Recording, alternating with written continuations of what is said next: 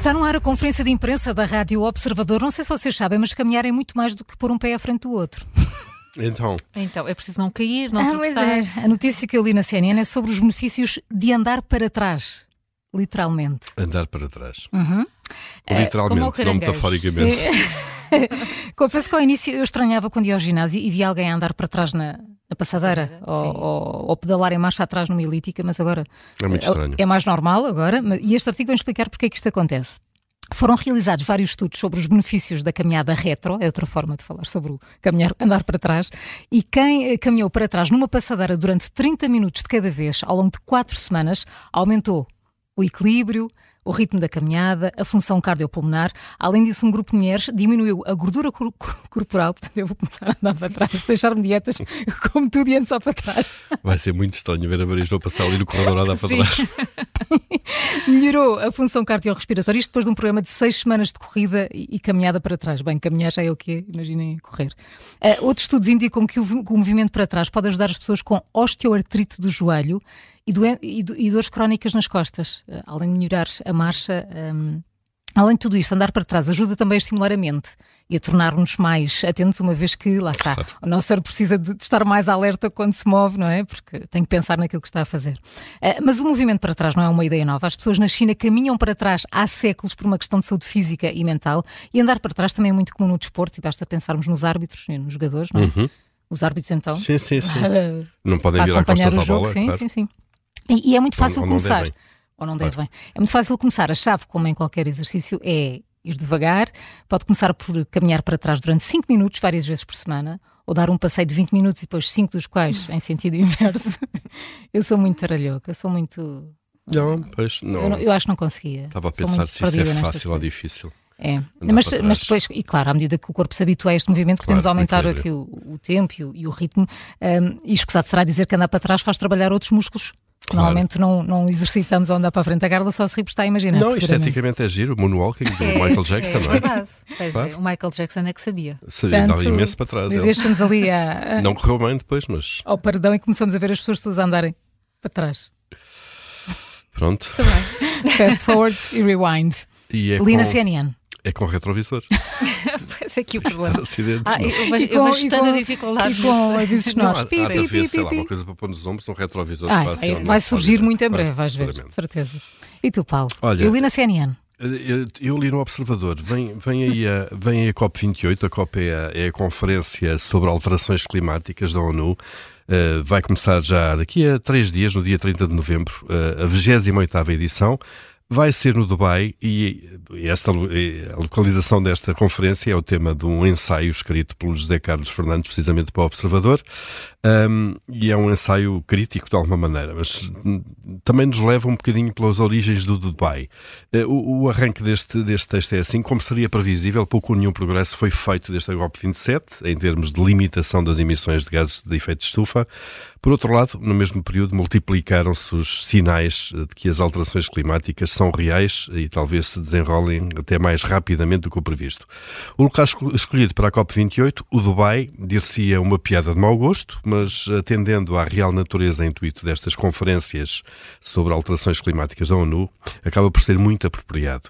Não há melhor cenário para mais um ato desta interminável farsa sobre a crise climática do que a Disneylândia do novo riquismo e do consumismo em frente.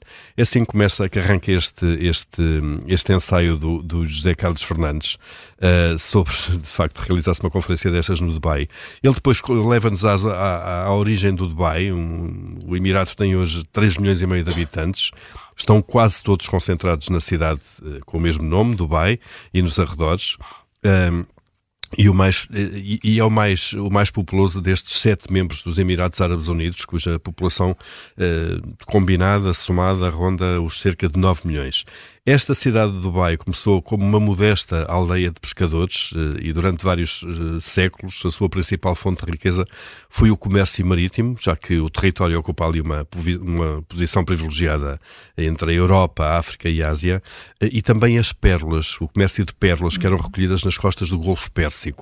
Um, só que este negócio das pérolas acabou por eh, sofrer um rude golpe de anos, quando a partir da década de 30 as pérolas selvagens, que eram apanhadas por mergulhadores mesmo ali, portanto, de cultivo selvagem, passaram a, a, a ter concorrência das pérolas cultivadas, digamos assim, um, o que forçou muitos uh, uh, a emigrar. Uh, depois veio o início da exploração de petróleo, na década de 60, que foi uma maná para a região, mas o Sheikh então teve a lucidez e a prudência uh, de, de, começar a investir muito cedo as receitas de petróleo em infraestruturas e noutros setores económicos, que não o petróleo, foi uma decisão eh, sensata porque o petróleo que chegou a ter 50% do PIB do Dubai, nessa altura, hoje eh, equivale apenas a 1%. Ao contrário a da sério? ideia que nós faríamos. Pois, é impressionante. Não tinha nada não é? essa ideia. Porque este território é dos menos ricos também de hum. petróleo, de reservas de petróleo. Uh, em contrapartida ao turismo, que há 30 anos era irrisório, hoje já representa 20% do PIB uh, e o número de turistas recebido em 2022 foi de 14 milhões. É um território que projeta, como sabemos, uma imagem de modernidade e opulência e o setor imobiliário, como é também visível, é um dos motores da economia de Dubai. A cidade é conhecida pelos seus 395 arranha-céus eh, é, e a coloca no quarto lugar eh, do ranking mundial das cidades com maior número destes edifícios. Eh, o texto, o ensaio é extenso, conta-nos muito mais sobre Dubai e sobre esta uhum. contradição de realizar-se aí, começar esta semana a 28ª COP, a COP28, e vale a pena ler no Observador. Pois, e vamos, havemos de falar tanto desse encontro. Sem dúvida. Ficamos já preparados com essa ideia, com, com esse recuo. É, é muito interessante. Eu li no público um, o que é que se come em Lisboa? Ou melhor, vou reformular, o que é que se comia na época romana, naquilo que é atualmente hum. Lisboa? Não é? Às vezes é, pode ser. Eh, enfim, o título prendeu-me e é sobretudo a informação sobre o que comiam as mulheres e as crianças na época romana. Não era pizza, seguramente. Não era pizza, não, não, não era, não era. Uh, isto, isto é interessante, eu, este estudo que foi apresentado uh, este, há, há, dias, na, na sexta-feira, no CCB em Lisboa, é interessante porque a informação que existe sobre aquilo que se comia no Império Romano, durante o Império Romano, tem sobretudo como base textos e fontes históricas que relatam banquetes e refeições uhum. para as classes sociais fartas, mais altas, sim. fartas. Uhum. A questão é até que ponto é que essa comida chegava à população em geral. Uh, e há um estudo que há alguns estudos que, são, que foram feitos nesse sentido, estudando-se os ossos encontrados em escavações e a partir dos ossos conseguimos perceber o tipo de dieta que era, uh, que era seguida. Este estudo foi apresentado pela bioarqueóloga Alice Tosso. Uh, foi um método que já foi usado para estudar uh, outras regiões, mas na Península Ibérica havia muito, muitos poucos dados, só dois estudos, um em Beja e outro em Setúbal, que mostravam até eh, que, sumi, que, que, a, que, a, dieta era muito diferente do interior para o litoral. Em Lisboa, neste caso, houve um estudo mais alargado, ossos de 39 crianças, 15 mulheres e 7 homens entre o século I e o século VIII, que foram descobertos ali na Praça da Figueira, em Lisboa, uhum. e concluiu-se que a dieta era de facto muito variada carne de porco, de cabra, de frango, peixe, leite, ovos. Uhum. Agora, uhum. como a amostra te, te, eh, estava muito centrada nas crianças e nas mulheres, conseguiu-se perceber ainda melhor. Às mulheres foi detectada uma diferença muito significativa na alimentação depois do século III. As mulheres começaram a ter uma dieta considerada uh, mais pobre, com mais uh, baixos níveis de proteínas, o que pode indicar que começaram a comer menos carne e a depender mais dos laticínios. Uhum.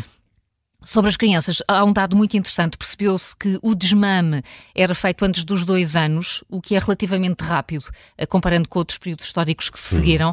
Uhum. Por exemplo, há dados que na Lisboa medieval as crianças uh, mamavam até aos 3 ou até aos 5 anos. Porque é que foi menos durante o período romano? Uma das possibilidades que está aqui a ser considerada é que períodos estáveis, sem guerra, levam ao aumento da fertilidade e, uhum. portanto, as mulheres provavelmente que queriam ter mais filhos começavam a introduzir comida sólida às, claro. às, crianças para, para poderem Aos ter mais, outra. Ou, nascidos já, claro. Ao já. Ao já nascidos. Enfim, isto é, o, este artigo, aliás, eu não disse o nome uh, da autora, a Teresa Serafim, uh, é muito interessante porque explica com algum detalhe como é que os ossos nos permitem perceber uh, não só... Tirar essas conclusões. Por isso é que eu quero ser cremada, para não ver o que eu andei a comer a porcaria. Quando... Sim, muita Coca-Cola que se ia nos teus ossinhos. Bom, isto, isto leva-nos muito longe, aliás, os, as pessoas presentes disseram que era muito importante perceber, nomeadamente, uh, a importância do peixe na alimentação, porque na época romana era considerado um luxo e isso talvez ajude a compreender alguns hábitos culturais dos portugueses, mas vale a pena ver o que é que se comia em Roma. Muito, muito, muito giro, sim. Está no público, não é? Está no público, público hoje.